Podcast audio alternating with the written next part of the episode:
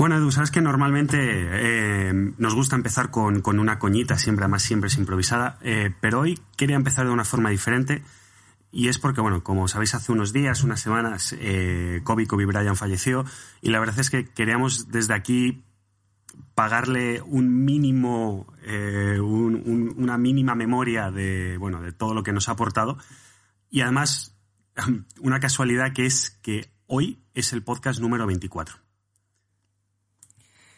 Tremendo, macho. Hombre, el, 8 no iba a ser, pero, pero fíjate, fíjate qué cosas, ¿eh? O sea, podía ser cualquier otro número de podcast. Y hoy es el 24 y es el primer podcast que grabamos en más de un mes, porque los últimos podcasts fueron las entrevistas que hicimos. La última fue la entrevista a Campillo, que es el podcast 23. O sea, que no es ni siquiera. O sea, es que realmente es el. es que ha coincidido. O sea, no, no, no ha sido buscado tampoco, macho. Mm. Te quería hacer una pregunta. ¿Cómo te influyó COVID? Porque eh, tú y yo hemos hablado de esto y yo te lo dije, dije, no entiendo cómo esta gilipollez, que, no, o sea, para nosotros, en nuestro día a día, no implica nada, no es un cambio brutal, no, no se ha muerto nadie de nuestra familia, no es alguien que te toque personalmente, ni siquiera personalmente.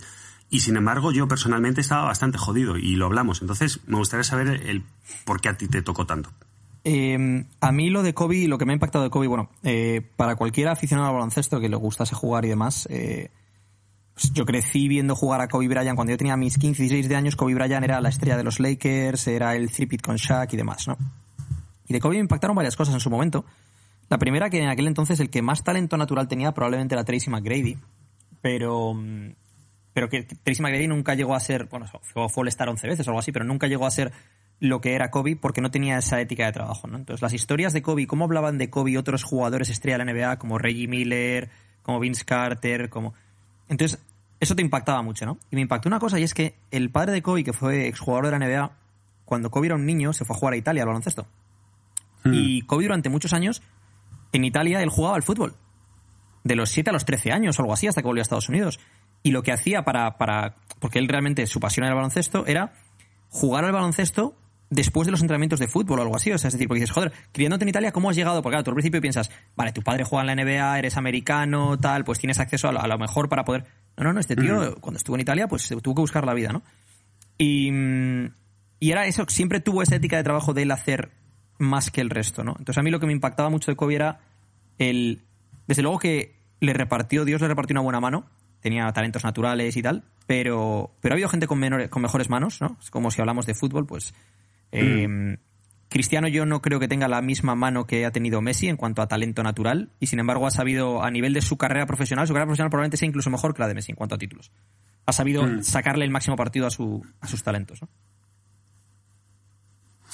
Yo, eh, una de las reflexiones que hice, te voy a contar la que hice y la evolución, ¿no? Que es, eh, la que hice era bastante pesimista, que es un tío que se ha roto la cara todos los días de su vida por, por llegar a ser el, lo mejor, el mejor en todo lo que hace, ¿vale? Os recuerdo que ganó un Oscar.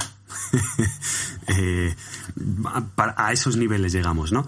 Eh, y aún así te pasa esto y es hacia dónde te lleva la vida, ¿no? Es una visión muy pesimista de eh, por qué te esfuerzas tanto para esto. Y sin embargo, después de una semana, una semana y media dándole vueltas sobre esto, no, no evidentemente todas las horas del día, pero sí de vez en cuando, mi reflexión es disfrutemos disfrutemos del camino, que eso es lo único, lo único que vale al final del día y al final de todos tus días. El haber disfrutado de todo eso. Lo demás, eh, polvo. Yo, tío, mm, hubo varias cosas ¿no? que me dieron que pensar. La primera, el memento mori, el recuerda que vas a mm. morir, ¿no? Y como Marco Aurelio en Meditaciones dice que tu vida podría acabar en este instante.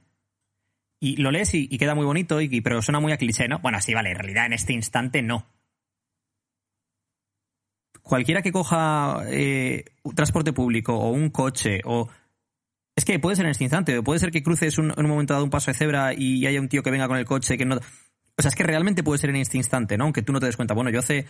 la, semana pasada tuve un accidente de moto aquí en Tailandia y fue bastante más feo desde fuera de lo que luego las consecuencias han sido, ¿no?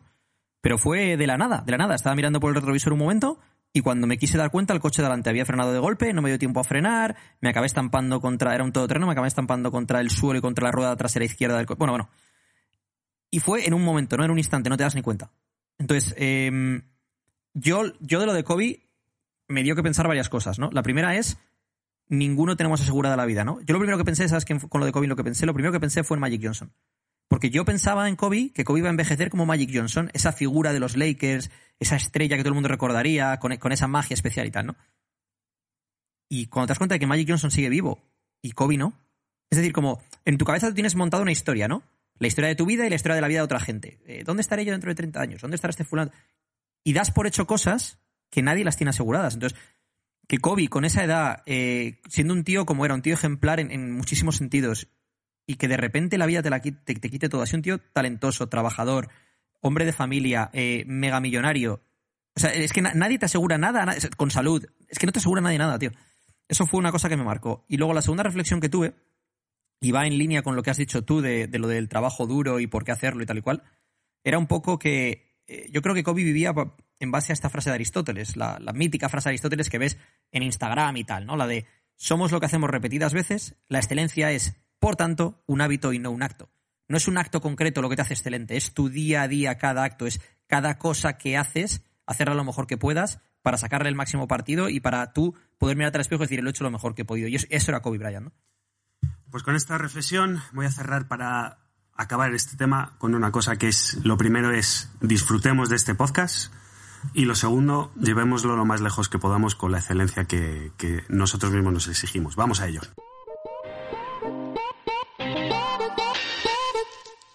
Muy buenos días, muy buenas tardes, muy buenas noches, dependiendo como siempre desde dónde nos escuches, cuándo nos escuches, en la plataforma que lo hagas. Recordaros, por cierto, así un pequeño abrevación. Estamos en Evox, estamos en YouTube y estamos en Spotify. Y como siempre tengo, bueno, enfrente de la pantalla. ¿Acabas de decir Spotify? ¿Como Spotify 5? Sí, no lo sé, probablemente. Bueno, Spotify, Spotify. De hecho, he dicho iBox y no sé si es iBox, no lo sé, pero bueno. Es, Spotify como, como Cabify, tío. Sí, sí, lo sé, lo sé.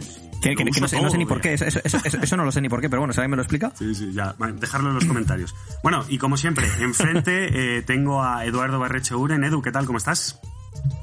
Pues muy bien, muy bien en Tailandia. Llevo aquí cinco semanas. Em, hoy estamos a dos días de... Es más, lo puedo decir porque como no, no vamos a subir el podcast, para cuando subamos el podcast ya habrá pasado, a dos días de la despedida de soltero de un amigo mío que se casa aquí dentro de diez días. Y le vamos a hacer una despedida de soltero en Tailandia. Bueno, la despedida...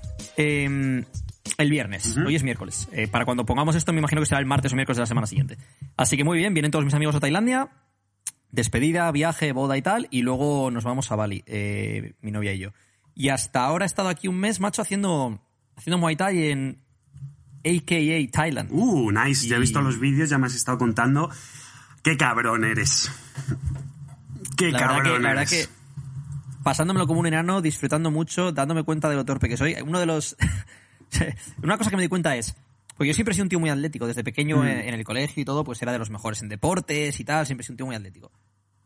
Pero ya tengo 34 años, ya no tengo 18. Y ahora me acuerdo cuando, por ejemplo, una, una época que hice un poco de kickboxing con 18 años y bueno, es que mis patadas volaban, también venía de 12 años de taekwondo y tal, ¿no? Mm.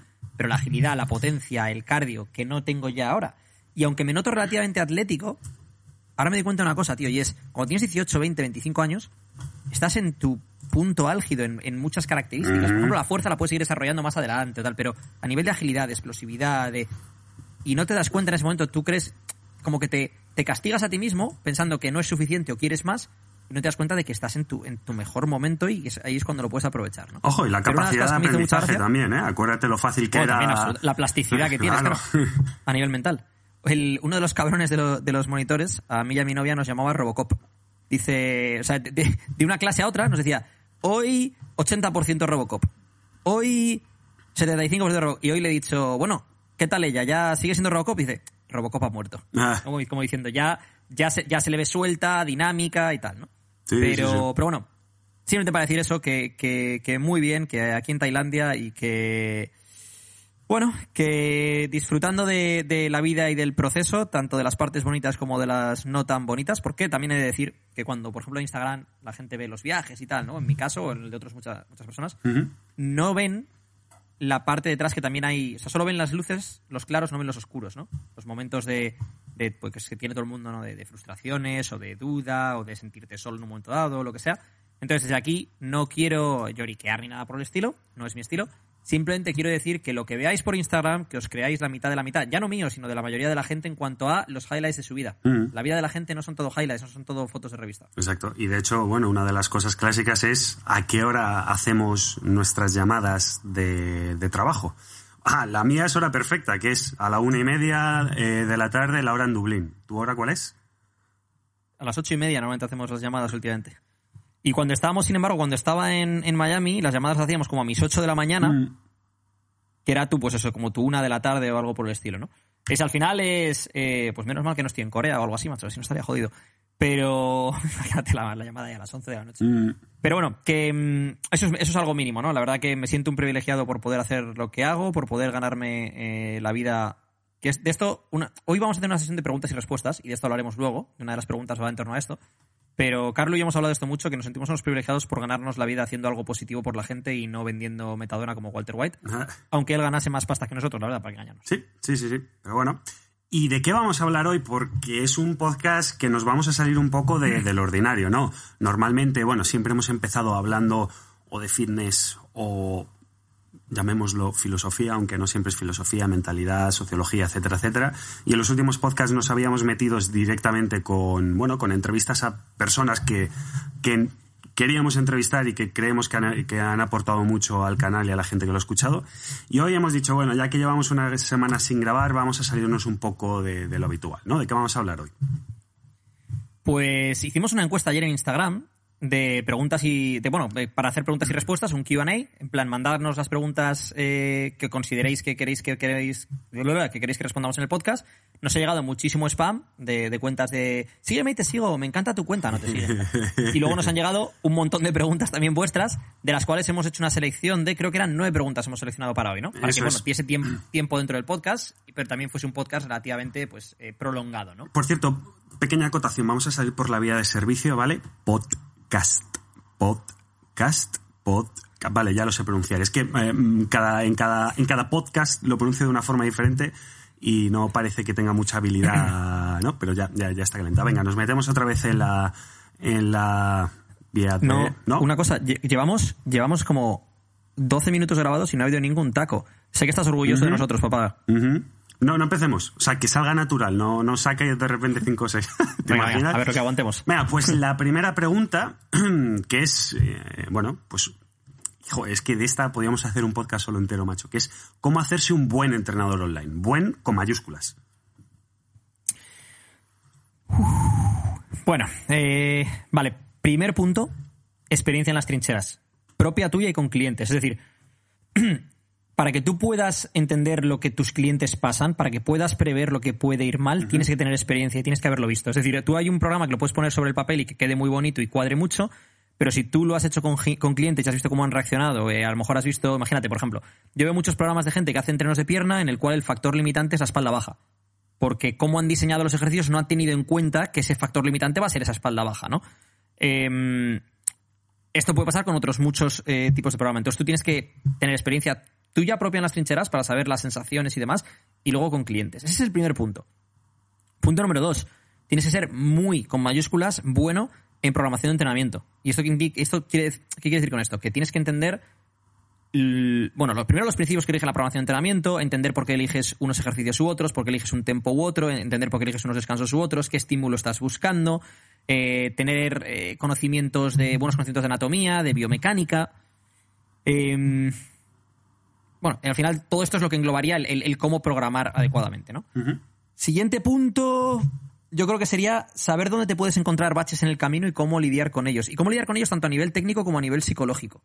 Hay veces que un cliente tuyo, por ejemplo, no va a seguir bien un programa o un plan de nutrición y le vas a tener que dar un toque, o a veces que le vas a tener que, que ser comprensivo con esa persona, porque las situaciones que está viviendo en ese momento en su vida, a lo mejor estrés o demás, lo último que necesitas es que le eches un rapapolvo, ¿no? Entonces tú tienes que prever lo que puede ir mal y qué hacer al respecto. Claro, y esto se linka mucho con, con la primera, que es la experiencia, porque, es decir, nosotros podemos hacer el típico árbol de, de decisiones, ¿no? Si a un cliente le falla esto, sales por un lado o por el otro. Si al cliente le falla esto, pues tomo esta decisión y la otra.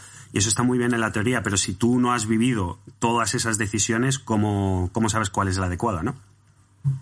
De hecho, tú y yo, cuando hacemos las llamadas de revisión de ajustes para 12, mucho de lo que tenemos es back and forth entre tú y yo, en plan, mira, esto es lo que ha hecho, pero mira, mira lo que dice aquí en cuanto a su adherencia, en cuanto a su nivel de estrés. Bueno, mira, su adherencia no ha sido muy buena, pero Mm. viene de una situación estresante a nivel laboral. Pues mira, lo que, lo que yo le diría aquí en este momento sería que no se preocupe, que intente subir la adherencia, porque bueno, que todos pasamos por esto. O otra persona que en un momento dado hay, oye, oye, tío, hay que darle un toque porque se le está yendo de las manos, sin excusa, entre comillas, y, y así no va a conseguir los, los objetivos que tiene. Y pequeño paréntesis para los clientes de 12. Por eso siempre os ponemos que nos pongáis todo el contexto posible, porque cuanto más contexto nosotros tengamos, con más información podemos trabajar y mejor va a ser el servicio, ¿no? Eso es. Al final, eh, con los ajustes de 12, estos son conversaciones entre Carlo y yo, revisando vuestros vuestro último check-in, revisando el check-in anterior, check-ins que tengamos anteriores o lo que os hemos dicho otras veces, revisando vuestro cuestionario inicial, las metas que tendríais.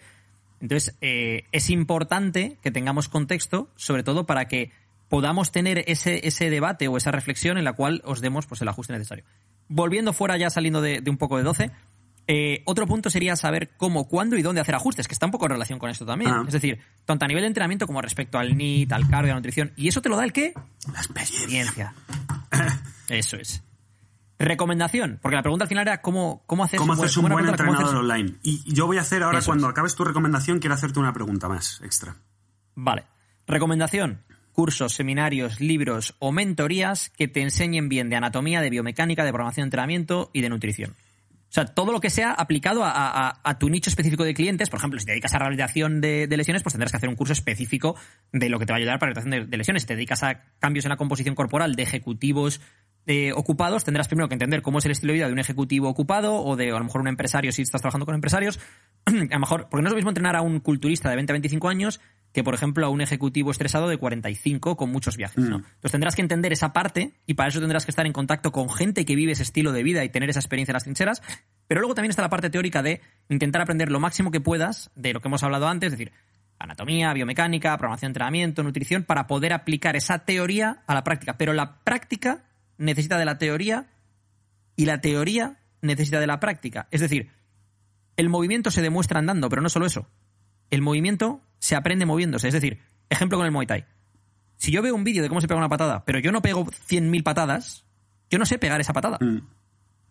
¿no? Es decir, tienes que practicarlo una y otra y otra vez. Y esto se aplica también a la hora de entrenar a gente. Es decir, vas a, vas a ver qué ajustes son mejores, no solo sobre el papel, sino que el cliente se puede adaptar a ese ajuste y puede realmente seguirlo. ¿Qué ajustes no lo son? ¿Cuándo hay un bache y demás? Y eh, prometo a nuestra audiencia que esto no está guionizado, porque mi pregunta era justo eso, que era cómo elegir a tus mentores, cómo elegir la formación, cómo elegir esos cursos. Eh, hay tanta oferta en internet y física y hay muchísima oferta. Ah, ¿Cómo los Te distingues? voy a añadir una cosa. Te voy a añadir una cosa. Lo primero es, bueno, elegir a gente que, que cubra, pues, eh, partes que a ti te son, es- son específicas para tu nicho de clientes o lo que estás buscando. ¿no? Es decir, si tú quieres entrenar a culturistas para competición, pues eh, hay mucha gente que ha leído muchos libros y que a lo mejor sabe mucho de teoría de entrenamiento, pero ellos no han competido en culturismo ni han preparado nunca culturistas. Entonces necesitarás a alguien que tenga esa experiencia en las trincheras, ¿no? Mm. Eh, o sea, experiencia tanto propia como con clientes y eh, resultados, macho. O sea, esto es como. Yo te voy a dar un ejemplo. Tú imagínate que yo soy pobre y que debo un montón de dinero al banco y te doy consejos financieros y te cobro por darte consejos financieros. Coño, es que no tiene ningún sentido, ¿no? Entonces, tendrás que tener pues una serie de resultados en el nicho en el que sea. Un tío que se dedica a rehabilitación de rodilla, pues no, no son resultados de, de composición corporal, son resultados de rehabilitaciones de rodilla. Un tío que se dedica a entrenar a gente mm, para mejorar su rendimiento en un deporte específico tendrá que tener conocimientos de ese deporte, haberlo practicado él o ella seguramente y, eh, y haber desarrollado una, una experiencia con deportistas en ese ámbito. Creo yo, vamos. Así que niños, cuando veáis gente con muchos seguidores en Instagram, no significa que sean buenos entrenadores, ¿vale? Es que más, no tiene absolutamente nada que ver. Quiere decir que eres bueno en, En marketing. O sea, eres Mm. bueno en marketing. Exacto. Eres bueno en Mm. redes sociales. O tienes una estética brutal, o una serie de, de cosas que combinan. Y ojo, ¿eh? Mm, todos mis respetos porque seas capaz de haber generado una audiencia así. Mm. Pero es, es un skill set diferente al de ser un buen profesional en el, en el ámbito del entrenamiento. Exacto. Bueno, vamos a la segunda pregunta, que es de esas que supongo que te suelen llegar muy, muy de vez en cuando a, a tus redes sociales. Una pregunta así como muy de, de avanzado de una persona que probablemente tampoco tenga mucha idea, pero lo ha leído en alguna revista o lo que sea, ¿no? Que es, ¿qué opinas de preagotar los músculos rezagados? ¿Es una buena estrategia o sobreentiendo? Eh, yo creo, me imagino que, que, que, la, o sea, que nos llegó mal la pregunta o, a lo mejor te la pasé yo mal. Me imagino que será o sobre entreno. O sobre entreno. Pero mm. sí, puede ser. Em, entonces, bueno, pero lo primero, diferenciamos entre prefatiga, que de hecho es, es, una metodología de entreno, cuando haces, por ejemplo, biseries y haces prefatiga, incluso puedes hacer postfatiga, y activación. Yo soy fan en general de activar los músculos que están rezagados y que seas capaz de contraerlos bajo la resistencia de, la pesa o del, cable o lo que sea que estés utilizando, ¿no? Pero preagotar y activar son cosas distintas. Creo que activar tiene su sitio en cualquier momento de una programación, mientras que prefatiga tiene su sitio cuando estamos buscando un estímulo específico en un momento dado. Y normalmente ese estímulo va a ser em, de tipo metabólico. Es decir, va a ser eh, lo que quieres es, eh, por ejemplo, cuando haces triseries o haces biseries y tal, lo que estás buscando es ese bombeo, esa acumulación de metabolitos en el músculo y demás. Pero si estás haciendo, por ejemplo, un 5x5, un entrenamiento de fuerza, no tiene sentido que prefatigues, vas a mover menos peso, probablemente lo muevas peor a nivel de patrón de movimiento y demás. Entonces tienes que encontrar activación sí, prefatiga tiene su sitio en una programación, pero no siempre. Eh, sobre entrenamiento. Eh, habría que hablar por, por dos partes. Bueno, primero si tendría sitio o no esto, tendría que ver con el tipo de estímulo que estés buscando en esa fase en concreto de entrenamiento. Eso es lo primero. A lo mejor buscas un estímulo del sistema nervioso central, entrenamiento de fuerza. A lo mejor buscas un estímulo de hipertrofia funcional. A lo mejor buscas un estímulo más de tipo metabólico y lo que buscas son, pues eso, estrés metabólico, más bombeo, repeticiones más altas y tal. Y ahí sí que tendría a lo mejor más sitio esto, ¿no? Pero habríamos, habría que diferenciar entre estrés sistémico y estrés local. Por un lado está el estrés sistémico al que sometes a todo tu organismo, y eso muchas veces no se tiene en cuenta a la hora de hacer programaciones de entrenamiento. Hay gente que hace programas que pone una barbaridad de series a lo mejor es en plan, no, bueno, pero es que de, hace no sé cuántas de pierna, no sé cuántas de, imagínate en un full body, no sé cuántas de pierna, no sé cuántas de espalda, no sé cuántas... Sí, cabrón, pero es que has puesto 40 series, es que a nivel sistémico el organismo no es capaz de lidiar con eso. Y luego el, estrés local, ¿no? Ponerte, por ejemplo, 25 series de pecho. Es que a lo mejor a nivel local el pectoral no es capaz de lidiar con eso. Entonces serían dos tipos de estreses distintos que tendríamos en cuenta a la hora de hablar de, de sobreentrenamiento. Segunda sorpresa del día, y esta te la he dejado votando, no has dicho ni un taco, para empezar, y segundo, no has dicho todavía la palabra depende. Porque esta, ahí sí te, la he dejado votando para el depende, depende, depende. Sí, sí me la has dejado huevo ahí para... No, no, sí, pero he querido, he querido entrar un poquillo en el charquillo. Eh, tercera pregunta, y esta es ay, un clásico, bueno, un clásico o de cachondeo, no sé lo que es, pero estoy interesado en la respuesta de todas formas. Que es, ¿se puede adelgazar bebiendo 4 litros, 4, eh? 4 litros de cerveza los viernes y los sábados. Reformulo, ¿cuatro los viernes y los sábados? ¿O entre los dos? ¿O cada uno? Claro, eso, es lo que yo quiero saber. Eso es lo que yo quiero saber. O sea, más que nada por saber, pues, o sea, eres una puta máquina, tío. Em, bueno, tío, tía, no sé, o sea, quiero decir, no mm. recuerdo si esto nos lo ha mandado un chico o una chica, pero es que esto me pega mucho de jugador de rugby. Eh, desde aquí un saludo a todos los jugadores de rugby, no os lo toméis a mal, pero ya sabéis que el tercer tiempo, el tercer tiempo es un clásico, sí, sí. Eso es. Em, a ver, teóricamente, Vamos, vamos por partes. ¿Se puede adelgazar bebiendo 4 litros de cerveza? Sí. ¿Te lo estás complicando? Mucho. Eh, ¿Es óptimo? Desde luego que no. Entonces, eh, aquí tendríamos que hablar de varios factores. El primero, déficit calórico. Si no estás en déficit calórico porque te has bebido esos 4 litros de cerveza, no vas a adelgazar. Si estás en déficit calórico, a pesar de esos 4 litros de cerveza, perderás peso. Luego habrá que ver si estás perdiendo grasa, estás perdiendo músculo, un poco del uno, un poco del otro. Eso ya es otro tema aparte. Segundo, vamos a hablar de moderación. Alma de cántaro. ¿Tienen que ser cuatro litros? O sea, no pueden ser, yo qué sé, dos botellines. O sea, quiero decir, o sea, no, no sé, eh, porque entonces a lo mejor no entiendo tu meta. ¿No? Esto es como el otro día, un cliente, creo, en un formulario que ponía, eh, mi objetivo es perder grasa y estoy dispuesto a, seguir la rutina a rajatabla, excepto que no quiero pasar hambre. Yo, ahí me quedé un poco a cuadros, en plan, quiero decir, o sea, si quieres perder grasa, es probable que en algún momento mm. vayas a pasar hambre. Si te sobran 12 kilos, podemos hacer que pierdas los primeros 6 o 7 sin pasar nada de hambre. Pero llegará un momento, a lo mejor, cuando ya te quedes al final, o sea, al final de, esa pérdida de grasa, según lo seco que quieras llegar a estar en el, que sí que es posible que pases hambre. Y esto va en línea con lo de los 4 litros de cerveza, ¿no? Si te sobran 20 kilos, probablemente puedas beber 4 litros de cerveza y si arreglas en lo que haces el resto de la semana, todavía puedes perder grasa. No es lo óptimo, pero es probable que, seas capaz y de que estés en déficit calórico. Cuando ya estás más seco, mm, más complicado lo veo, este, planteamiento. Hmm. Otro punto, y esto lo hemos hablado tú y yo mucho, Carlos las calorías vacías. Es decir, eh, nutrientes. Te estás quitando posibilidades de, de tomar nutrientes. Solo hemos hablado mucho porque, bueno, yo por mi estilo de vida, pues oye, los fines de semana siempre me gusta salir y tomarme una copa, aunque ya casi no, no bebo tantas copas, Cuatro, sino... cuatro litros de vodka. No, cuatro litros de vodka, no. Fíjate, me he pasado el whisky, tío. El whisky solo por dos motivos. Porque es mucha menos cantidad de lo que vas a meter y segundo, porque no estás metiendo el extra ese de Coca-Cola y de no sé qué y de no sé cuánto y de no sé cuánto, ¿no? Eh, o sea, whisky on the rocks. Whisky o, on the o- rocks. o ni siquiera sin No, no, rocks, no, o con sin rocks, con rocks. Sí, sí, sí. Con rocks, sí, sí.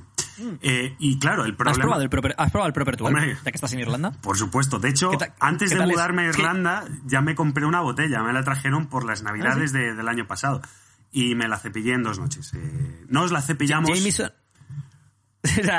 Cambia, cambia el discurso. No, es la cepillamos. Ja- Jameson, Jameson o Proper 12. Esto es como Madrid, Barça. Jameson o Proper 12. Eh, por marca Proper 12, porque Conor mola, eh, por sabor Jameson. De momento, también hemos de decir que Proper 12 son, o sea, es una marca que lleva um, que un año, dos años, mucho, tienen que evolucionar muchísimo. No, tres años, desde 2016, Mm. cuando, ¿o no? ¿Cuándo hizo la pelea McGregor? ¿Cuatro años de hacer ya? Con Mayweather, La pelea de McGregor, la pelea de McGregor con Mayweather fue en 2016 o 17. 17 creo, pero no te lo aseguro. Mm, joder, macho, cómo pasa el tiempo, ¿eh? Sí, sí. Vale, luego habría que hablar de recuperación, de cómo ese alcohol afecta a tu recuperación, probablemente incluso de cómo afecta a lo que vas a comer ese día o el día siguiente, bueno, y demás, ¿no? Mm. Pero bueno, eh, más allá de esto, que es una pregunta que me parece de risa, o sea, he decidido contestarla ahora. Normalmente este tipo de preguntas, cuando me las mandáis por Instagram, no es que os bloquee, pero no os contesto. Porque es en plan, mira, no, no tienes la seriedad como para que te conteste esta pregunta, ¿no? Pero bueno, queríamos meter un poquito un toque de humor también en el, en el podcast y tal. ¿Y se puede perder grasa bebiendo alcohol? Sí, se puede, pero la moderación es importante y luego también tienes que saber si es lo óptimo o no es lo óptimo, qué estás dispuesto o dispuesta a sacrificar y, importantísimo, cuál es tu punto de partida, cuáles son tus metas y cuál es el time frame en el que quieres conseguirla. Si quieres una transformación brutal en 8 semanas o en 12, olvídate. Progresión a largo plazo, pues bueno. Bueno, vamos con la cuarta pregunta, eh, a la que voy a añadir una segunda pregunta al final, que es la, la pregunta original es, ¿es necesario tomar suplementos para conseguir una transformación? Y mi apéndice sería, ya que estamos, te lo pregunto, ¿qué se considera por suplemento y qué no se considera por suplemento? Interesante. Eh, vale, bueno, lo primero no es, no es en absoluto necesario tomar suplementos para conseguir una transformación. Los suplementos son para. Eh, qué mal, no me gusta nada lo de. eh, nunca digo eso, lo de. eh, pero bueno. Los suplementos son para suplir deficiencias o para mejorar el rendimiento o, o la recuperación. Y ahí es donde entra a contestar tu pregunta, ¿no? Suplementos son para eh, suplir deficiencias. Por ejemplo, minerales, vitamínicas o, por ejemplo, eh, sustancias como la creatina que eh, comiendo carne roja la vas a tomar en determinada cantidad, pero es muy pequeña, entonces decides suplementarte con ella y mejora tu rendimiento, ¿no? Pero yo, por ejemplo, la proteína de suero lo veo más como nutrición, como una nutrición eh, que es... eh, ¿cómo, se- cómo se dice esta? Es que me pienso en inglés a veces, tío. ¿Eficiente? Que es como muy... No, eh, es... eh, Bueno, como que, como que, como que te lo hace fácil, ¿no? Es decir, pu- puedes llevar proteína de suero en cualquier momento, asegurarte que tu consumo proteico sea el adecuado, la absorción es más rápida y demás, ¿no? Entonces, por ejemplo, la proteína de suero no la veo tanto como un suplemento. Ahora bien, tema de los suplementos. Hay algunos que son completamente, te diría absurdos, pero es un poco tirar el dinero, y hay otros que, bueno, te pueden ayudar en función de lo que estés buscando, ¿no? Por ejemplo, el magnesio y el zinc influyen en un montón de procesos del cuerpo y te ayudan mucho a nivel de recuperación, sobre todo el magnesio con el tema de, por ejemplo, calambres o de mal sueño y demás, ayuda muchísimo. Eh, la proteína en polvo, como hemos dicho, no la considero tanto un suplemento como la considero parte de la nutrición. Eh, omega 3, en caso de que no comas suficiente pescado azul. eh, vitamina D3, en caso de no exponerte a la luz del sol o de que vivas en un país como Irlanda, que está Carlos ahí. Entonces, pues no te dé mucho el sol y a lo mejor tomar vitamina D3 sería interesante. Creatina, monohidrato de creatina, 5 gramos al día, te ayuda con el rendimiento en el gimnasio a nivel de, pues de poder levantar más peso, de poder hacer más series o más repeticiones y demás. Eh, aminoácidos e hidratos de carbono intraentreno en un momento dado, eh, en función también de tus metas y demás. Y bueno, hay una cosa que, que tú y yo decimos mucho, que es que no nos gusta daros pescado, sino que nos gusta enseñaros a pescar. Exacto. Sí, sí. Entonces, desde aquí os recomendamos que vayáis a examine.com. E E-X-A-M-I-N-E.com. Examine.com. Es eh, una página que lo que hace es eh, eh, la- elaborar y. Esto, bueno, elaborar y. ¿Cómo se dice después la palabra, tío? Bueno, estudios independientes, pero elaborar y. eh, joder, estoy, hoy estoy. Ahí me que no pillas. estoy, ¿eh? Em, joder. Bueno, pues, evaluar, evaluar- eva- elaborar y evaluar luego estudios independientes sobre determinados suplementos para ver qué es lo que realmente funciona, lo que no. o al menos de, qué es de lo que hay evidencia científica de que funciona o de que no funciona. Mm, a nivel personal, ¿cuáles son las que tú has utilizado o utilizas más asiduamente? Yo utilizo magnesio casi siempre, y yo mm. casi siempre, por ejemplo, se me agotó el bote el otro día, pero me vengo a Tailandia, voy a la farmacia y compro magnesio, siempre lo he traído conmigo. Eh, creatina cuando me acuerdo, y debería acordarme más a menudo, ahí tiene Carlos su magnesio.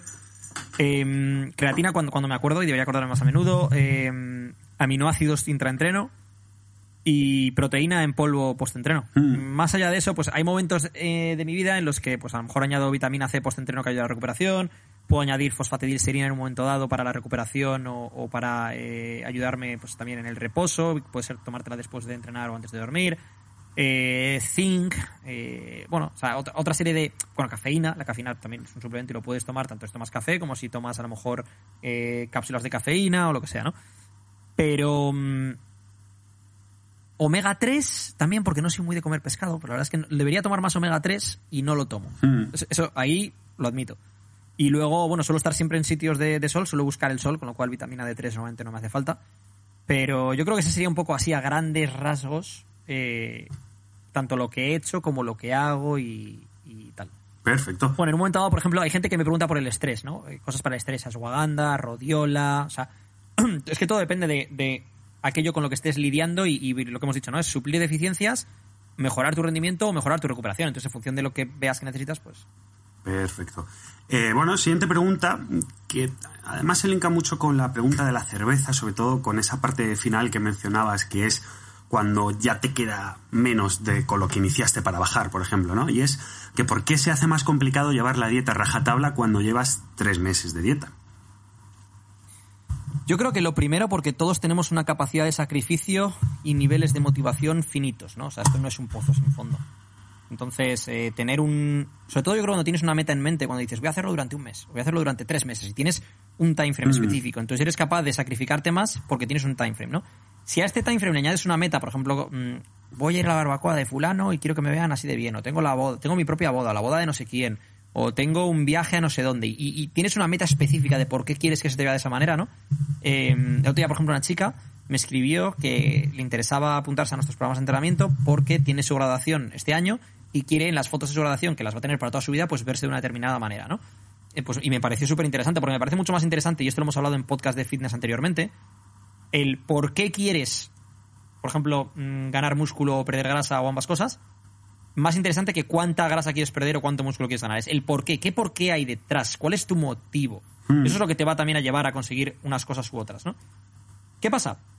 Que también pasa que si tú ya llevas tres meses a dieta, eh, seguramente ya te veas mucho mejor que antes. Entonces, parte de la necesidad, entre comillas, perdón, de mejorar habrá desaparecido. Porque yo hay un concepto que le llamo el de la horquilla de la comodidad. La horquilla de la comodidad quiere decir que si imaginaos que mm, por para un chico, por ejemplo, ¿vale? Tu forma de, verlo, dices, joder, pues mi 10 es como Brad Pitt en Troya o como Chris Hemsworth en Thor, ¿no? Este tipo de físico. Y mi, mi 7 es Brad Pitt en el Club de la Lucha o en Snatch, que está un poco más pequeño. Y mi 5 es, bueno, pues se te va un poquito los abdominales y tal, pero que tampoco... Vale, entonces, a lo mejor tienes una época en la que estás luchando por conseguir ese 10, con más masa muscular, más masa no sé qué, pero bueno, tu 7 te vale también ser un poco más pequeño y que todavía te veas con buen tono, ¿no? Entonces, si tú a lo mejor, cuando empezaste la dieta hace tres meses, tenías en mente ese 10, pero partías de un 4, tenías esa necesidad de seguir progresando.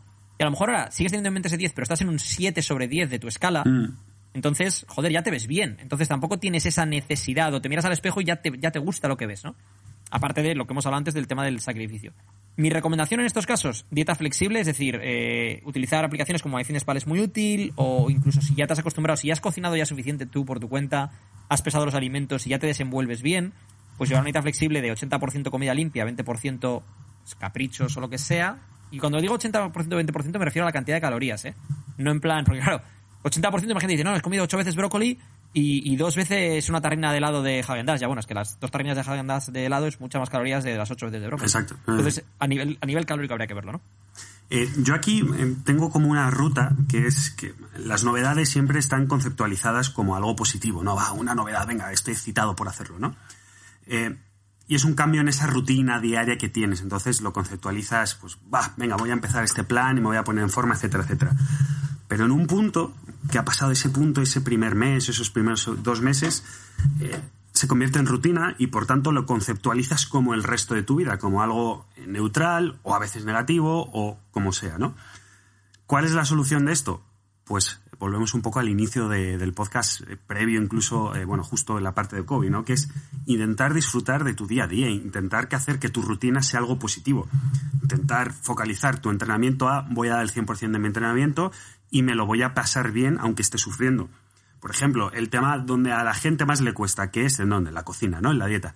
Coño, aprende a cocinar, eh, hazte recetas, ponte creativo dentro de las limitaciones en tu plan nutricional que tienes. O el lead, joder, es que tengo que hacer 12.000 pasos. Bájate un podcast, bájate un disco nuevo, eh, yo qué sé, un audiolibro. O sea, son pequeñas herramientas en tu día a día que no hace falta que algo sea nuevo para que lo disfrutes, sino que tu día a día seas capaz de disfrutarlo, ¿no?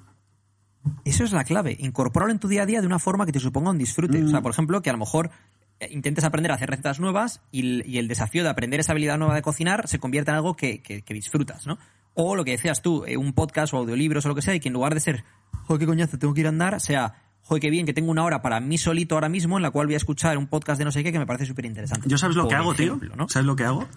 Eh, cojo nuestros podcasts y pongo solo mi parte y salgo a andar y me escucho eh, en bucle todo el tiempo. ¿Te imaginas? Que hago eso de verdad. Estaba, ahora mismo, además, es que además, eh, Carlos y yo esto lo hacemos con una videollamada. Y es que su cara estaba siendo muy seria. Yo estaba, al principio digo, a lo mejor dice, a lo mejor dice que es porque quiere corregir mm, a lo mejor pequeños eh, tics que tenga de eh, no, o no, cosa no, esas, no, lo sé. Pero, no. Sí, sí, sí. No, no, no. Hay una cosa que, que, tenemos siempre la coña Carlos y yo. Pues claro, eh, cuando Carlos edita los vídeos que subimos a redes sociales y tal, en las que yo contesto preguntas, pues bueno, está de escucharme a mí contestar preguntas, pues un poco sí. hasta las orejas, digamos orejas.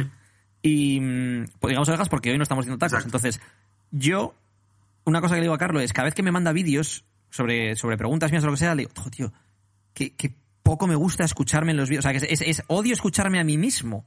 Y me dice, pues imagínate yo que no para de escuchar. Ya, tío, pero me está escuchando a otra persona. Es como si te escucho a ti. O sea, pero escucharte a ti mismo, que además escuchas una voz que no es la voz que te escuchas tú cuando hablas. Mm. Que además te, sacas pegas a las cosas que has dicho. Tal. O sea, no, no, no, me gusta nada. no me gusta En fin, eh, siguiente pregunta. Siguiente pregunta, venga. Corrido velo. Y, de repente ya nos salimos del fitness, yo creo, ¿no? Sí, más o menos sí. Y nos vamos ya otra vez a, a los charcos personales, sociológicos, filosóficos, psicológicos, como lo queremos llamar. Y es, ¿cuál es la cualidad que más valoras en una persona? Yo personalmente voy a decir tres cualidades, pero que están entrelazadas. La cualidad es la lealtad. Eh, y creo que ese es el motivo por el que adoramos a los perros, ¿no? Porque un perro te es leal. y, eso es lo que más valoramos, ¿no? Creo que la, lealtad va de, la mano de también de la sinceridad, ¿no? En el sentido de. Eh, no sinceridad en el sentido de. Joder, una persona que. Ah, lo siento, papá. Dicho joder. Uy, veces. No, en el sentido de, no tener filtro y hacerte críticas destructivas constantemente, en plan, no me gusta eso que has hecho, o no, esto, mm. No, me refiero a sinceridad en ese sentido, que hay gente que dice, no, es que no sé quién es muy sincero, pero es que. No, no, a ver, no me refiero a eso. Me refiero a, a sinceridad en. En el sentido de. ni siquiera en el sentido de que te mienta. Imagínate que yo te pregunto algo y tú hoy me mientes. No, me refiero ni siquiera a eso, ¿no? Mm. Sino de que tus acciones y tu forma de, y tu forma de hablar y de comportarte sean coherentes y sean y sean sinceras, ¿no? Que no que no tengan un, un que no sea un ajedrez, como hemos hablado a veces de las leyes del poder, en el cual hago esto porque tengo en mente esto otro, mm. sino que sean acciones genuinas tuyas y en ese sentido seas una persona genuina, auténtica y sincera. Eso y la lealtad. Perfecto. ¿Sabes cuál es la mía? ¿Y tú qué? La mía es, a ver cómo explico esto, eh, la capacidad de contradecirse intelectualmente. Eso es lo que más valoro. evidentemente lo que has dicho tú también, pero no, no me voy a repetir, ¿no? Pero... no, no, es en plan, yo, yo valoro la gente que intelectualmente es, muy abierta de mentes y es, y es capaz de, debatir consigo misma, aunque sean unos hijos de Exacto, sí, sí. Pero, pero básicamente es eso, ¿no? Eh, em, odio muchas cosas en la vida, pero sobre todo odio cuando la gente se apontrona en, en, en un motivo, en una razón, en una idea y no es capaz de salir en ella, ¿no? Y, y es algo que que me molesta mucho porque a mí me, o sea, soy la persona antítesis de eso, ¿no? Es, eh, tengo ideas en la cabeza, eh, que, tú y yo lo hemos hablado, ¿no? Pues tengo ideas de un lado y del otro, hablando de política de un lado del otro, hablando de economía de un lado del otro, hablando de sociología de un lado de otro, porque no soy capaz de decir esto no o esto sí de forma firme, ¿no? Y no sé si es positivo o no, pero me enorgullezco mucho de, ser así. Por tanto, cuando una persona es de esta forma, eh, bueno, pues, pues yo la quiero en mi equipo, por decirlo de alguna forma, ¿no? Me, encanta la frase esa de, le quiero en mi equipo. Mm. Em, antes he subido, estoy buscando, no sé, no lo encuentro, he subido una captura eh, que he visto en, Twitter y lo he subido a mi Instagram para que la gente opinase al respecto.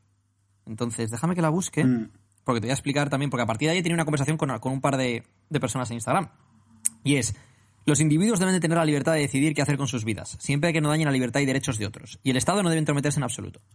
Esto, lo interesante de esto es que desde un punto de la libertad todos estamos de acuerdo. Mm. Pero cuando hablamos de, Hay tres palabras, yo creo, que a todo el mundo le inspiran eh, valores nobles, ¿no? Todo el mm. mundo quiere enorgullecerse de que, de que enarbola la bandera de esas palabras. Una es libertad la otra es justicia y la otra es igualdad. Y el problema es que estas tres palabras son como tres cabos que cada uno tira hacia un lado. No siempre van una de la mano de la otra, porque, en primer lugar, si hubiese igualdad, entonces no hay libertad. Es decir, hay igualdad absoluta, no hay libertad absoluta. Mm. Libertad absoluta, no hay igualdad absoluta, ¿no? Entonces, habría un debate, no quiero entrar ahora en un debate económico o mm. socioeconómico de esto, porque podríamos tirarnos mucho tiempo con esto y además eh, llevarnos el, el, debate donde no habría que llevárselo en cuanto a lo que es este, este podcast, que es contestar preguntas y un poco como dardos, ¿no? La justicia es un concepto que no es un concepto absoluto. Porque a lo mejor a una persona le parece justa la igualdad y a otra le parece justa la libertad. Mm. Entonces, estas tres palabras son palabras que todos como llevaríamos en el pecho enorgullecidos y que de hecho hay una cosa que me da mucho por el culo, lo siento papá, ya, ya me he metido en canción con los tacos, y es que, que los políticos, todos de un bando y de otro, se apropian estas palabras mm. y se atacan unos a otros con estas palabras. Es decir, eh, yo soy el representante de la igualdad de todos los ciudadanos de tal de no sé qué. Y por hecho, y esto quiere decir que como yo soy ese, pues tú eres el de la desigualdad, hijo puta. Mm. Otro, yo soy el de la justicia de no sé qué, o el de las libertades de los ciudadanos. Entonces, como yo soy el de las libertades, automáticamente digo que tú eres el que va en contra de... Pero bueno, ¿qué es esto? O sea, ¿te has apropiado tú de la palabra? ¿Tú quién eres para apropiarte de esa palabra? ¿Y tú quién eres para decirme a mí, a este o al otro, que como tú eres esto, yo no... ¿Sabes el problema? Que vivimos en, políticamente y sociológicamente en, la era de los titulares, en la era de, eh, bueno, pues ser capaces de absorber la mínima información posible eh, para tomar una decisión rápida. Entonces, eso, en este caso hablando de los políticos, es un verdadero problema, porque lanzan mensajes muy simples, lanzan soluciones muy simples a cuestiones que son muy complejas y que son situaciones y problemas que llevan dándose la historia de la humanidad y que si hubiera una situación que fuera fácil, una solución que sea simple, ya se habría tomado, ¿no? Desde luego, desde luego. Y además, el, tema con todo esto es eh, el populismo, ¿no? Barato. Tanto por un lado como por el otro. Y al final, cuando decimos, no, es que no sé qué partido es populista, o no sé qué otro es populista, ¿no? Eh, al final son populistas todos. Es que al final todos lo que te están dando es una medida que lo que buscan es la aprobación del pueblo. Otra cosa que no me mola nada, por ejemplo, con el tema del populismo como tal, es cuando algunos partidos políticos o, o individuos se las dan de que ellos hablan en nombre del pueblo. Mm. Pero tú quién eres para decir que, te que hablas en nombre del pueblo? Es decir, por ejemplo, a no sé qué partido le han votado 10 millones de personas. Perfecto, tú hablas en nombre de a lo mejor esas 10 millones de personas, pero a otro partido le han votado otras 7, a otro 3, a otro 12. Yo qué sé. Pues hablarán. O sea, tú quién eres para decir que tú hablas en nombre del pueblo. O, tú, o tú eres el que tiene potestad sobre la palabra pueblo y sobre lo que piensa el pueblo. En fin, no quiero entrar en este tema, pero. Esto no es un charco, esto es un océano. Esto es un charcazo, eso es.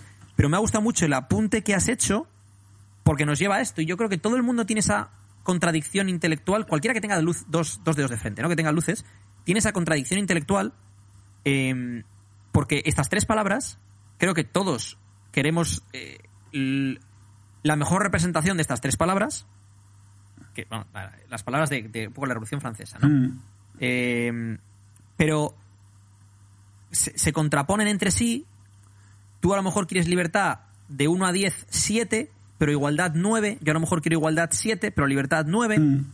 Tu concepto de justicia y el mío no son exactamente lo mismo, precisamente por, por esa diferencia de, visualizar la libertad y la, y la igualdad. Y creo que ahí es donde el debate tiene que ser más menos emocional entre unos y otros, porque una cosa que no me gusta nada de los debates políticos es que automáticamente es como, vale, o sea, Tú imagínate que tú defiendes la igualdad mm. y yo la libertad. Entonces tú dices que yo soy un, yo qué sé, un cerdo anarcocapitalista libertario, porque lo único que me importa es la libertad y entonces lo que me importa es tener yo, por ejemplo, más dinero y que no me lo quiten y que el otro no sé qué.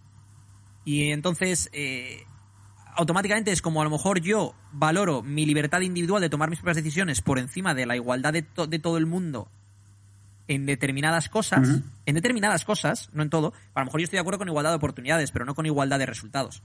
Entonces ahí es donde entramos en ese debate, ¿no? Imagínate que entonces yo te digo a ti que tú vives en los mundos de Yuppie porque la igualdad de resultados es injusta, porque entonces le estás quitando Robin Hood, le quitas el dinero al que lo ha ganado por su, por su cuenta, no sé qué lo que sea, ¿no? Y yo creo que el problema es cuando lo, cuando lo tornamos en ese debate emocional, en lugar de decir, vamos a ver, ¿por qué esta persona piensa que esto es más, vale más que esto? Primero, ¿cuál es tu background socioeconómico? O sea, de, qué, ¿De qué estrato socioeconómico vienes tú? ¿En qué, ¿En qué ambiente has crecido? ¿En tu casa, escuela, amigos, demás? ¿Qué has estudiado? Qué conocimientos tiene. Y a partir de ahí intentar pues llevar el debate a un punto más racional, menos emocional, intentando entender todas las partes.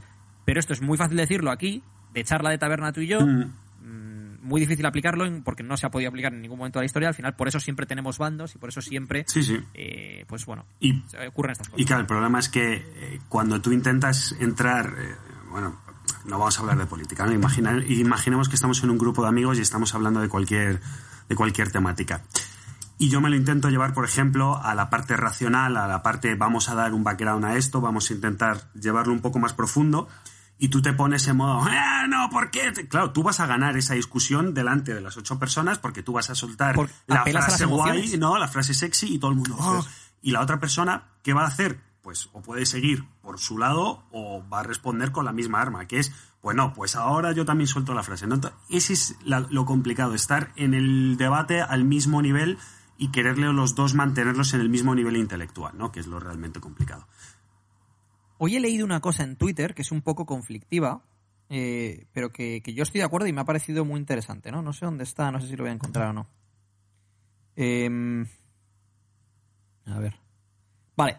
Y esto es, atento, ¿eh? Esto es porque esto puede traer, traer cola, pero bueno, quiero explicarlo porque esto es el racionalizar ver sus emociones y esto es el apropiarse palabras o no, ¿no? Y dice, tengo derecho a ir por donde me dé la gana, como me dé la gana y con quien me dé la gana sin que me pase nada. Sí, y también todos deberíamos tener derecho a dejar la puerta de casa abierta y que no nos roben, pero el mundo no es el mundo de los teletabis. Vale. Eso dicho así, a muchos les va a ofender.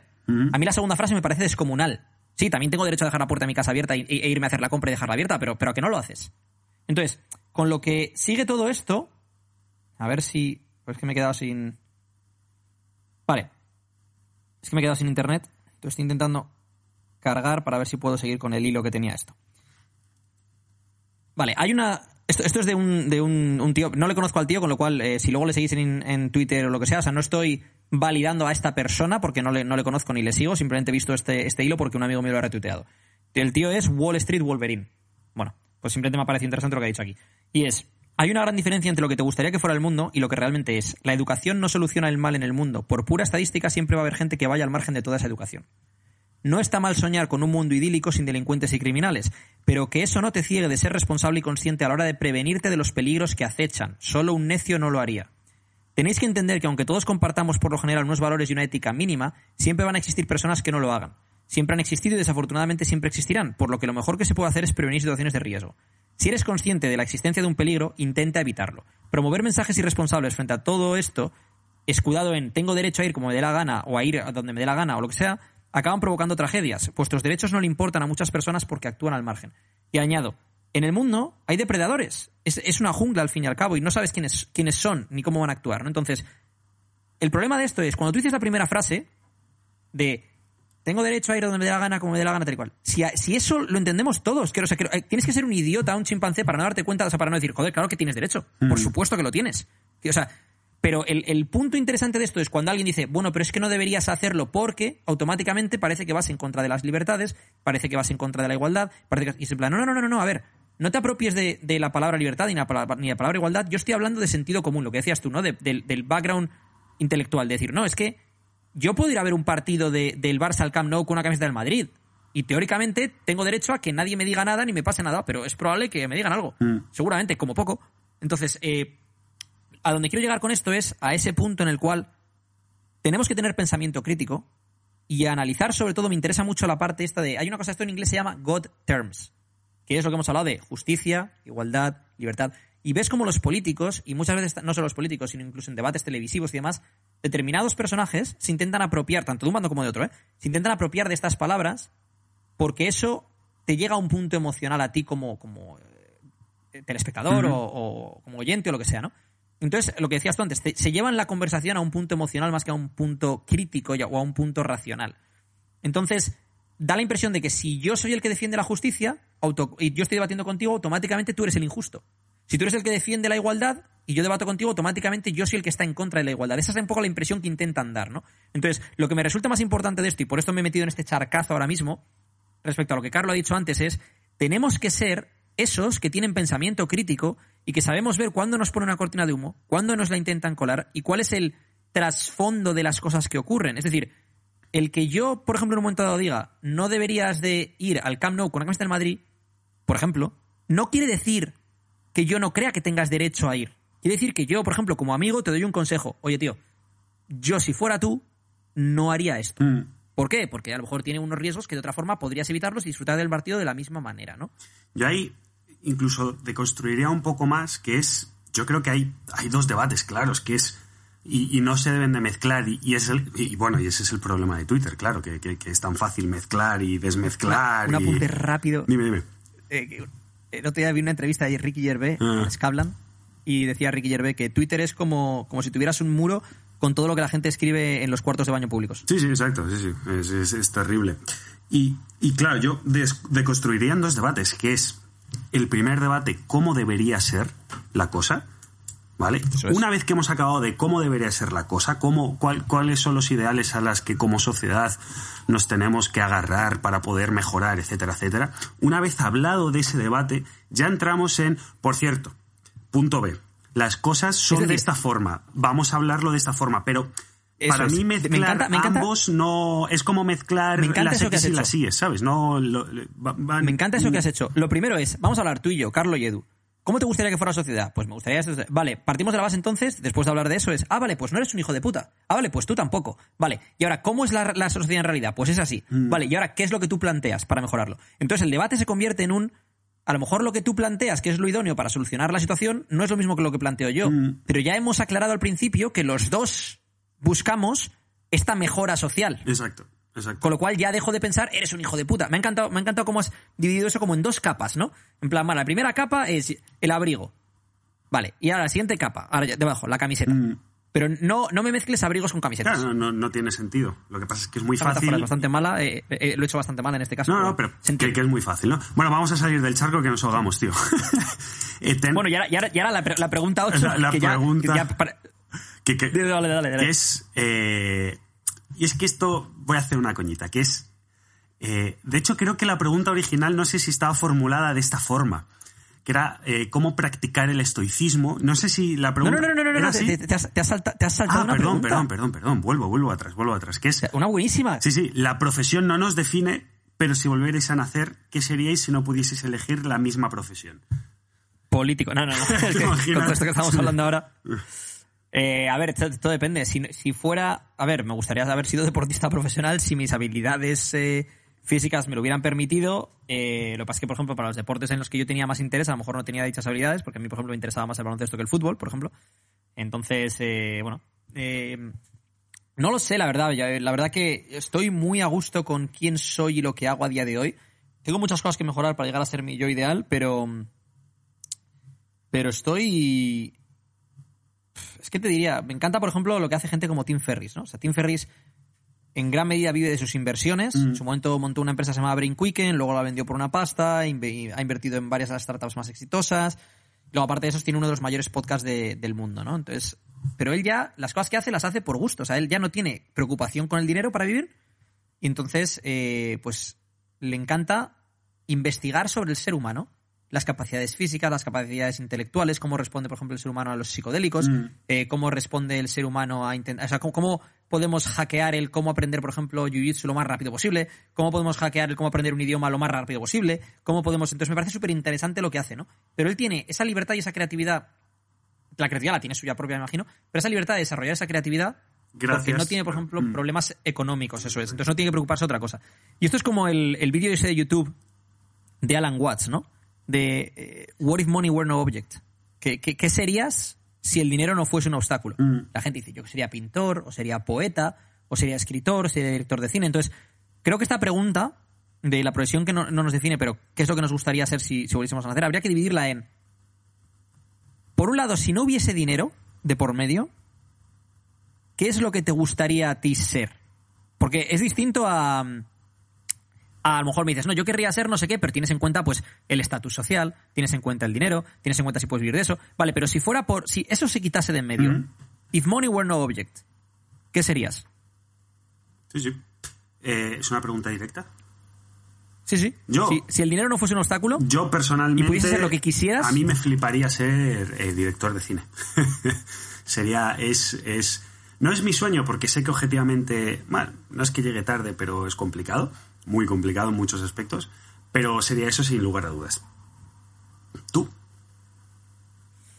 pues no lo sé, es que yo soy muy de, de- de explorar distintas cosas en distintos momentos de mi vida. Ah, bueno, claro, esa es otra. de- Yo quiero ser eh, es, director claro. de cine ahora. Dentro de dos años, sepa Dios. Claro. Y Eh, con 45 quiero ser piloto de avioneta. Claro. O sea, quiero decir, es que no, es que, o sea, quiero decir, es que es.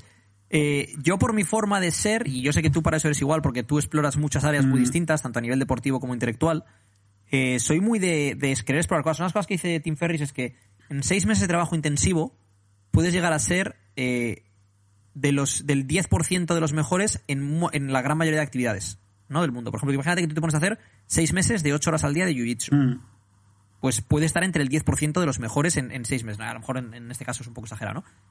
Pero para llegar a estar en el 2% de los mejores, hablamos de más de 10 años. Entonces, la diferencia entre ser mejor que el 90% o ser mejor que el 98% son seis meses intensivos o 10 años intensivos.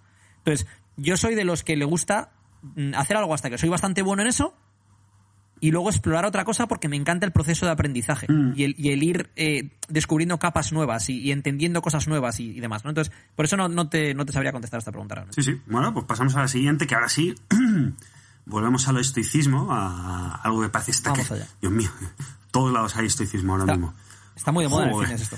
Eh, que es cómo practicar el estoicismo. Y la coñita que te decía es que no sé si esta pregunta o otra muy parecida no era cómo practicar, sino era una frase como, oye, que ¿cómo se hace esto? ¿no? Que era como, bueno, ¿cómo abro esta botella o cómo hago este ejercicio? Y el estoicismo me- va me encantado. más allá de eso, ¿no? No, no, es que la pregunta entera, de hecho, es que no te la he pasado entera. La pregunta entera era cómo practicar el estoicismo y cuánto. Ah, eso, eso. Eh, No, ese- no no acabo- eso, claro, para mí era como, pues, hacer un deporte o yo qué sé, o... sí, ¿Y cuánto? Pues dos horas al día. Claro, A ver, eh, la clave para mí está en el trabajo constante en uno mismo, en evaluar nuestras percepciones y, y cómo estas percepciones influyen a nuestras emociones, porque las segundas dependen de las primeras. A ver, que lo estoy liando. Sí, es decir, las segundas, las emociones dependen de las percepciones. Es decir, trabajo constante para evaluar cómo son tus percepciones y nuestras emociones. Porque las segundas, es decir, las emociones dependen de las primeras, las percepciones. Mm. Y cómo gestionamos estas emociones es lo que te da calidad de vida o no. Entonces, a mí me parece que es un trabajo constante y yo fallo todos los días. Mm, Yo fallo todos los días, porque al final todas tus percepciones eh, dependen de tu estado de humor en ese momento, dependen de, de, yo qué sé, por ejemplo, si has pasado una serie de traumas infantiles, eh, vas a ver la vida de una forma, que si has pasado por otra serie... Todo el mundo ha pasado por algún tipo de trauma mayor, en mayor o menor intensidad, eh, pero, por ejemplo, eh, una persona cuyos padres se divorciaron por una infidelidad no va a lo mejor a ver una relación de la misma manera que una persona cuyos padres llevan casados 50 años y nunca ha habido ningún problema de ese estilo mm. una persona que le pegaban en su casa no va a ver las cosas igual que una persona que jamás recibió eh, un palo en su casa y que solo recibía amoritas. Quiero decir, todos tenemos, o en el colegio si te han hecho bullying o te lo han hecho, o si eras, por ejemplo, eh, eras un figura en el colegio, tanto en deportes como en, en clase, o, o ibas un poco más retrasado que el resto, entonces siempre tenías ahí esa cosilla de no, no soy suficientemente bueno. Al final todos tenemos una serie de, en inglés dicen chip on my shoulder, ¿no? Una serie de complejillos que determinan cómo vemos el mundo. Entonces, lo primero es ser consciente de cuáles son tus complejos, que todo el mundo los tiene, ¿vale? Y el que dice que no los tiene es porque no es consciente de ellos realmente, pero todo el mundo tiene algún tipo de complejo, algún tipo de filtro, ¿no? Es decir, en lugar de ver la vida como es, hay gente que lo ve con un filtro rosa, gente que lo ve con un filtro amarillo, con un filtro negro, eh, por poner un ejemplo, ¿no? Y esos filtros son tus pequeños complejillos o tus percepciones en base a lo, a lo que has vivido, sobre todo en tu infancia y tu adolescencia, que es lo que ha determinado cómo ves el mundo, ¿no? Entonces, eh, lo primero es ser consciente de eso, de eso, para intentar corregirlo, y lo segundo, ser consciente de si tus percepciones son realistas o no, o por qué están influenciadas, que es que va en relación con esto, y cómo afecta eso a las emociones que estás teniendo. Y cuando hemos llegado a ese punto, llegamos al punto de ¿y cómo gestionas esas emociones? Porque las emociones positivas y negativas las tenemos todos. Pero a lo mejor tú tienes mucha rabia y se te va la olla y le pegas un puñetazo a una pared. O a lo mejor tienes mucha rabia y se te va la olla y le pegas un puñetazo a otra persona. O a lo mejor tienes mucha rabia y te vas al gimnasio a descargarlo ahí. O a lo mejor tienes mucha rabia y dices, mira, me voy a ir a dar un paseo. Quiero decir, o tienes mucha rabia y explotas en un ataque de ira de, gritar, por ejemplo. O tienes mucha rabia y, dices, me voy a tranquilizar, me voy a meditar. Yo qué sé. Es decir, ¿cómo tú gestionas un momento, la rabia o la ira o, una... O, yo qué sé, o la decepción, o la tristeza, o la alegría. Todos pasamos por, por, distintos puntos. No hay gente que con mayor intensidad que otra, pero cómo gestionamos esos puntos, eso es lo que marca la diferencia, porque sentirlo, eso lo vamos a sentir todos. Sí, desde luego. Eh, bueno, pues la última pregunta ya, ¿no? No, nada que añadir a esto, macho. No, yo ya sabes O- que eh, en esto... yo ahí me, me hubiera encantado, me hubiera encantado que hubieras dicho, bueno, tenemos dos podcasts sobre esto, tenéis podéis ir al podcast número 6 También. sobre estoicismo y al podcast. Aparte de eso, aparte de eso. Sí, ahí hablamos de, la- de las herramientas estoicas para, o sea, qué es, qué es lo que podéis, cómo podemos, o sea, todo esto que hemos hablado de una forma un poco eh, abstracta, en otros podcasts que hemos hecho hablamos de herramientas específicas que podéis utilizar para trabajar esto. Eso es, eso es. Y bueno, pues la última que además nos viene que ni pintada para cerrar, que es soy cliente de 12, alguna recomendación. Ay, amigo, tantas, tantas y tantas. Edu, empieza tú. ¿Sabes cuál es, ¿sabes cuál es la primera para mí? ¿Cuál? Escuchar el podcast, tío. Eh, Escuchar el podcast, bueno, eh, las fases de causa de estoicismo y todo esto, pues muy bien también, ¿no? Pero eso es más para la vida, aunque te sirve también para el fitness. Pero sobre todo los podcasts que grabamos sobre fitness porque tienen perlas de incalculable valor. Es decir, ahí uno de los problemas que hemos tenido siempre nosotros ha sido que, pues Instagram es una plataforma de, de vídeos de un minuto o de stories de 10 segundos. Entonces, en el podcast hemos podido abordar temas eh, con mucha más profundidad. Por ejemplo, la- las distintas fases de una pérdida de grasa, eh, cómo gestionar los baches, cosas con las que te vas a encontrar seguro cuando buscas un, un cambio de hábitos o una transformación, ¿no? En uno de los podcasts hablábamos de si tu entorno te boicotea en lugar de apoyarte, en otro de los podcasts hablábamos de qué hacer si, por ejemplo, eh, tienes una cena social y entonces sabes que ese día vas a comer más, cómo afrontar los días previos, ese mismo día o los posteriores, o lo que sea, ¿no? Eh, damos un montón de herramientas en algunos de los podcasts que son muy útiles para alguien que está haciendo 12 o cualquier persona que está en un proceso de, de cambio o mejora de hábitos o de una transformación. Sí, sí. Mi principal consejo es sigue el puto plan. Es decir, has confiado en unos profesionales que te quieren llevar por, por un camino, un camino que gracias a, nuestro trabajo y a la experiencia, etcétera, etcétera, hemos tenido muchísimos resultados. Sigue el plan. Confía en esos profesionales y síguelo al 100%. Si te dicen que gires 10 grados a la izquierda, cierra los ojos, giras 10 grados a la izquierda y sigues por ese camino con los ojos cerrados. Pero es para mí la mejor. Y eso yo creo que viene mucho también porque yo, por ejemplo, eh, por los deportes que he practicado siempre, eh, eh, bueno, he tenido que tener eh, mucha conciencia de que hay un maestro que es el que manda y tú ya está, o sea, tú dices que sí a todo, ¿no? Y en este caso creo que a mucha gente le falta eso, el saber que se tiene que dejar guiar por unos profesionales y en específico por, por Edu, que es la persona eh, que, que está al cargo de todo esto, ¿no? Pero eso es porque esto es como la gente yo no voy al mecánico y le digo al tío cómo arreglar mi coche. Claro. O sea, yo voy allá que me lo arregle, ¿no? Pero la gente, en- ya sabes que todo el mundo sabe de fútbol, política y fitness. Mm. Podcast número 9, no modifiques el plan que te da tu entrenador. Podcast número 8, distintas etapas entre una fase de pérdida de grasa. Podcast número 11, hábitos, estrategias y mentalidad de la gente que consigue transformaciones. Tenéis un montón de perlas en el podcast. Sí, sí, ir a ir. Aprovechadlas. Pues, pues vamos a cerrar esta perla, porque hemos pasado de la hora, una hora, un minuto y, bueno, dos minutos más o menos ya, de un podcast, de la verdad es de los que mejor me los he pasado últimamente. ¿eh? Bueno, aparte de las entrevistas, es que siempre digo lo mismo, pero es que realmente es que me lo paso muy bien haciendo el podcast. Entonces, pues es que es real, cada vez salgo, jo, La bien me verdad lo he que sí, que además en, en este al final, al final hemos entrado en un montón de charcos, tío, y, y- y los hemos tratado, yo creo, de una forma bastante, bastante sana, ¿no? Sí, sí. O sea, sin, sin fanatismos, intentando, bueno, buscar... eh, Los abrigos y las camisas hemos estado buscando, ¿no? Sí, utilizar el pensamiento crítico para, para, para buscar también el. En lugar de buscar la paja en el ojo ajeno, Mm. ¿no? ¿Cómo es eso? No, ves la paja en el ojo ajeno, pero no ves la viga en el propio, Eso ¿no? es. Pues intentar buscar, pues, tanto nuestros defectos como, lo- como los de el que está enfrente y, y también las virtudes, ¿no? ¿En por qué no estoy de acuerdo? Pues, pues a lo mejor no estoy de acuerdo, no porque tú seas un cabrón y yo, o yo sea un hijo de puta, sino porque por esto, por lo, lo que sea. Creo que lo hemos afrontado bastante bien en este sentido y, y no es por darme una palmadita en la espalda, pero me ha gustado mucho y creo que, que el enfoque que ha tenido Carlos de dividir ese debate en dos debates distintos, creo que esa es la clave de la política y ahí es donde falla todo porque todo el mundo tiene que pensar, es que los del otro bando son unos no sé qué. Y los del otro bando dicen, es que los de este bando son unos no sé cuántos. Y yo me apropio esta palabra y tú eres unos no sé cuántos, en lugar de pensar, vamos a ver, oye, doy por hecho que la mayoría de la gente no son unos cabrones. Mm. La gran mayoría de la gente querrá pues, el bien propio y el bien social.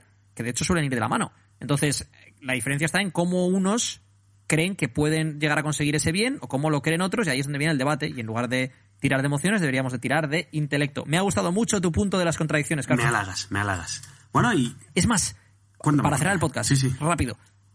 Creo que lo dije en otro podcast, pero una de las cosas que más me gustaba a mí en, la carrera, cuando estudié económicas, era en una de las clases, me hicieron un par de clases, pero me acuerdo de una en las cual tú tenías que ir una, eh, preparar una, una ponencia en grupo, tres, cuatro personas, para un martes, por ejemplo, y tú tenías que defender una teoría política determinada. Imagínate que tú pues eh, defendías eh, el keynesianismo, ¿no? Y que es muy intervencionista. Y a lo mejor llegaba otro y defendía pues eh, a lo mejor la forma de ver las cosas de Hayek, que es de la escuela austriaca y es más libertario. Y la semana siguiente te tocaba hacerlo al revés. Entonces te, tocaba buscar agujeros, como dicen los ingleses, ¿no? Holes in the game, holes, agujeros en lo que habías defendido esta semana. Y te tocaba buscar virtudes en lo que, a lo que habías estado atacando esta semana. Te ponías primero en un lado y luego te ponías en el otro. Ah. Para que fueras capaz de entender al otro. esa capacidad de empatía, ¿no? De, de, saber absorber las bondades de cada. Porque, claro, es lo que has dicho. Todo esto está pensado teóricamente para mejorar la sociedad o mejorar una parte de la sociedad. Y todo eso se puede extrapolar, ¿no? Entonces, tener esa empatía suficiente como para saber los dos lados, pues es lo que nos falta mucho en nuestra sociedad, en este país y en todos los del mundo y en toda la historia de la humanidad, ¿no? O sea, eso no, no cambia. Pero bueno, creo que, creo que, que, vamos en, en, buen sentido a nivel. Eh, a nivel de sociedades eh, en este punto de la historia. O sea, siempre al final esto es cíclico y bueno, ya esto se suele ir a la mierda al final. Joder, qué catastrofista. Pero bueno, creo que, que ha habido muchos avances en muchos sentidos. En, bueno, eso lo vimos en uno de los podcasts de Factfulness. Eso es. Que por cierto, volveremos a ese libro, volveremos a las leyes del poder y volveremos al estoicismo. Perfecto. Bueno, pues con esta música que honestamente te lo digo, es la mejor entrada-salida de, de cualquier podcast, de cualquier mundo en general, vamos a cerrar. Edu, Eduardo Barrechegure, muchas gracias por estar enfrente a la Bueno, como siempre, Carlos, muchísimas gracias por todo y hasta luego. Hasta luego, chao chicos.